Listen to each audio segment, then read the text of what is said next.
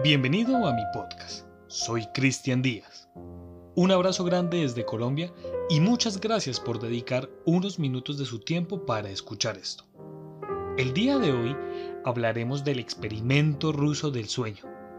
Algunas personas han dicho que esto se descubrió en la Deep Web y de ahí salió al Internet que todos conocemos. Otras personas dicen que esto es una creepypasta. Usted decide qué creer. Para adornar todo este podcast traigo un invitado especial, un gran amigo mío. Es actor y es amante de los misterios paranormales. Por favor, démosle la bienvenida a Sergio Herrera. Investigadores rusos a finales de los 40 mantuvieron a cinco personas despiertas por 15 días utilizando un estimulante basado en gas. Los tuvieron encerrados en un ambiente sellado para monitorear cuidadosamente el uso de oxígeno, de manera que el gas no los matase debido a las altas concentraciones de gas. Esto fue antes de que existiera el circuito cerrado, por lo que tuvieron que usar micrófonos y ventanas con grosor de 5 pulgadas para observar a los sujetos. El cuarto estaba lleno de libros, cobijas para dormir, pero ninguna cama, agua corriente, baño y la suficiente cantidad de comida para que los cinco sobrevivieran por un mes. Los sujetos de prueba eran prisioneros políticos y de guerra declarados enemigos del Estado durante la Segunda Guerra Mundial. Todo estuvo bien por los primeros cinco días. Los sujetos rara vez se quejaban después de que falsamente se les había prometido su libertad si aceptaban tomar parte de la prueba y no dormir por 30 días.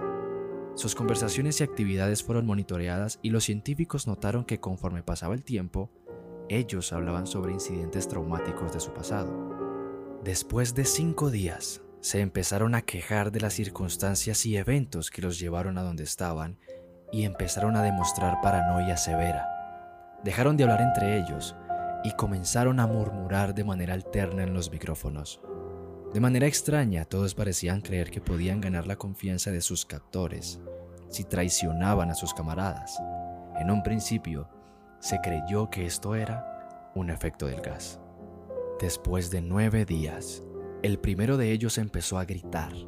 Corría por todo el cuarto gritando repetidamente por tres horas seguidas.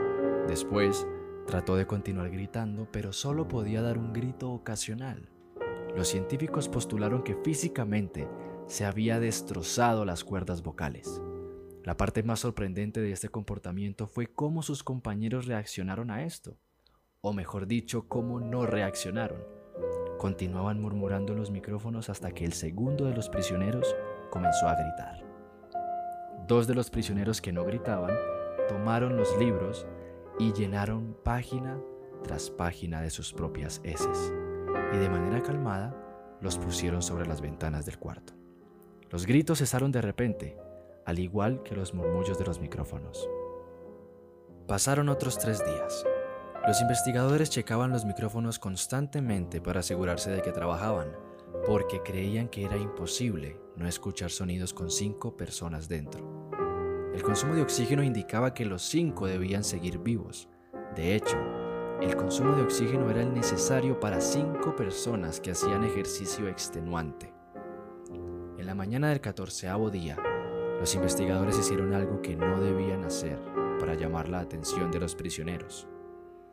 Utilizaron el intercom dentro del cuarto, esperando provocar respuestas de los prisioneros, pues temían que estuviesen muertos o en estado vegetal. Anunciaron Abriremos el cuarto para probar los micrófonos. Aléjense de las puertas y acuéstense con las manos atrás en el piso o se les disparará. Se le otorgará la libertad a uno de ustedes si obedecen. Para su sorpresa, escucharon solo una frase con voz calmada. No queremos ser liberados. Hubo un gran debate entre los investigadores y fuerzas militares que financiaban el proyecto. Sin poder provocar más respuestas utilizando el intercom, finalmente se decidió abrir el cuarto a la medianoche del día número 15. Se limpió el gas del cuarto y se llenó de aire fresco. Inmediatamente, voces de los micrófonos empezaron a objetar.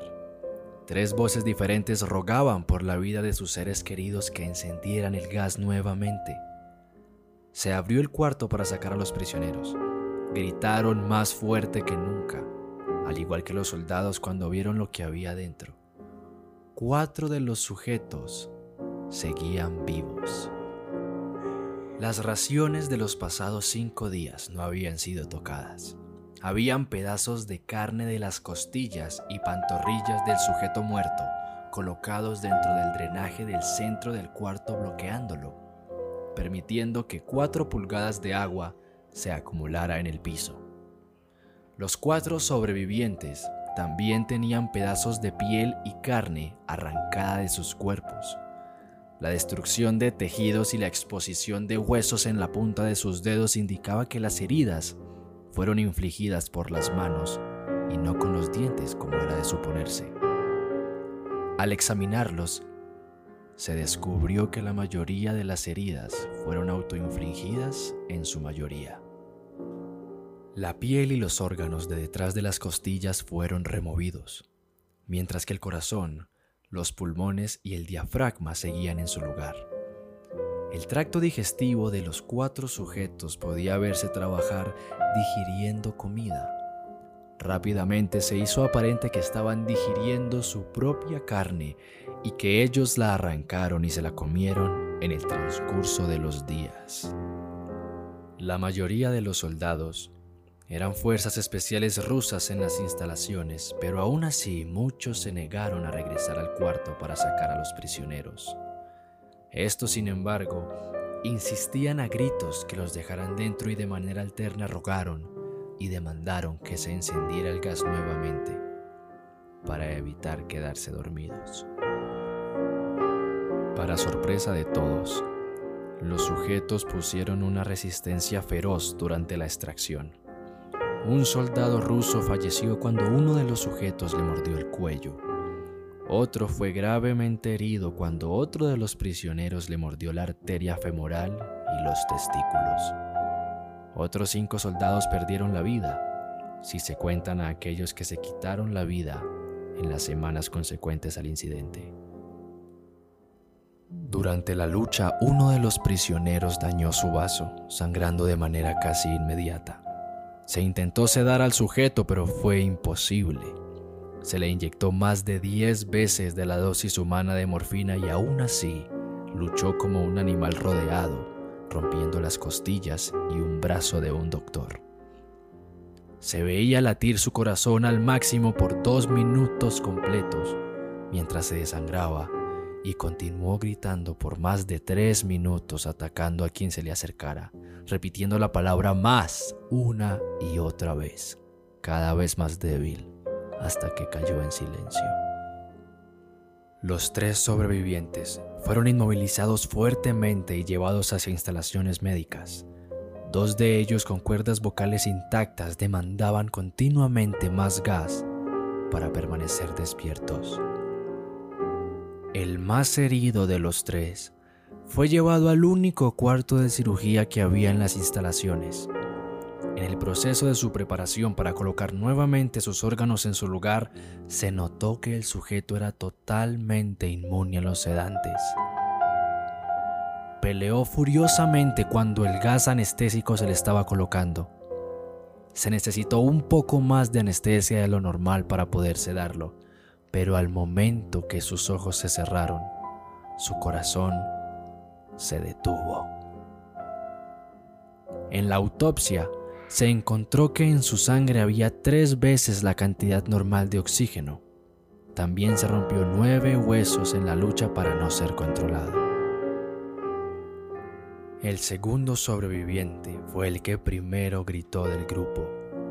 Con sus cuerdas vocales destruidas no pudo objetar la cirugía y solo reaccionaba agitando violentamente la cabeza en desacuerdo cuando se le administraba el gas anestésico afirmó violentamente con la cabeza cuando alguien sugirió hacer la cirugía sin anestesia y no reaccionó durante la misma, que duró seis horas en la cual se intentó reemplazar sus órganos abdominales y cubrirlo con lo que quedaba de su piel.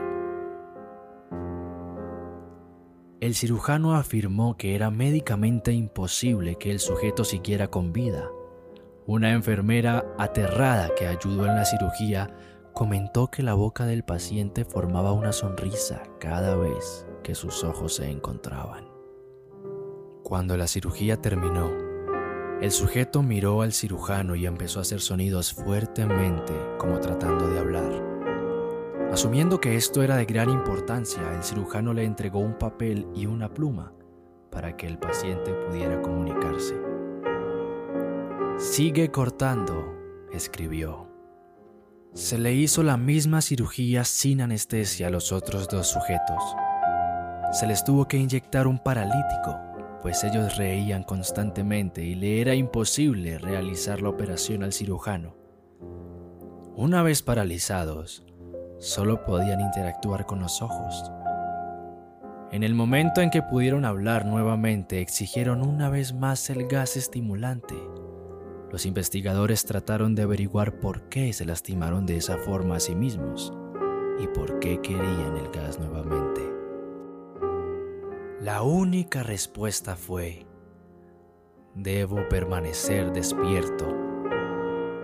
Se reforzó a los tres sujetos y los devolvieron al cuarto para espera de su destino. Los investigadores, enfrentando la furia de sus benefactores militares por haber fallado las metas del proyecto, consideraron dar eutanasia a los prisioneros. El comandante, un ex KGB, vio potencial en el proyecto y en su lugar decidió ver qué pasaría si ponían el gas nuevamente.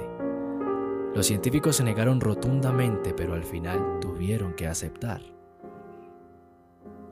En preparación para ser sellados nuevamente en el cuarto los prisioneros, fueron conectados a un monitor EEG. Para sorpresa de todos, los tres dejaron de pelear en el momento en que se dieron cuenta que los regresarían al gas. En este momento, era obvio que los tres estaban haciendo un gran esfuerzo por mantenerse despiertos. Uno de los prisioneros estaba murmurando una canción. El sujeto mudo peleaba con sus ataduras de piel como si se tratara de enfocar en algo. El último sujeto mantenía su cabeza en la almohada y parpadeaba rápidamente, siendo este el primero al que se le puso el EEG la mayoría de los investigadores monitoreaban sus ondas cerebrales con sorpresa.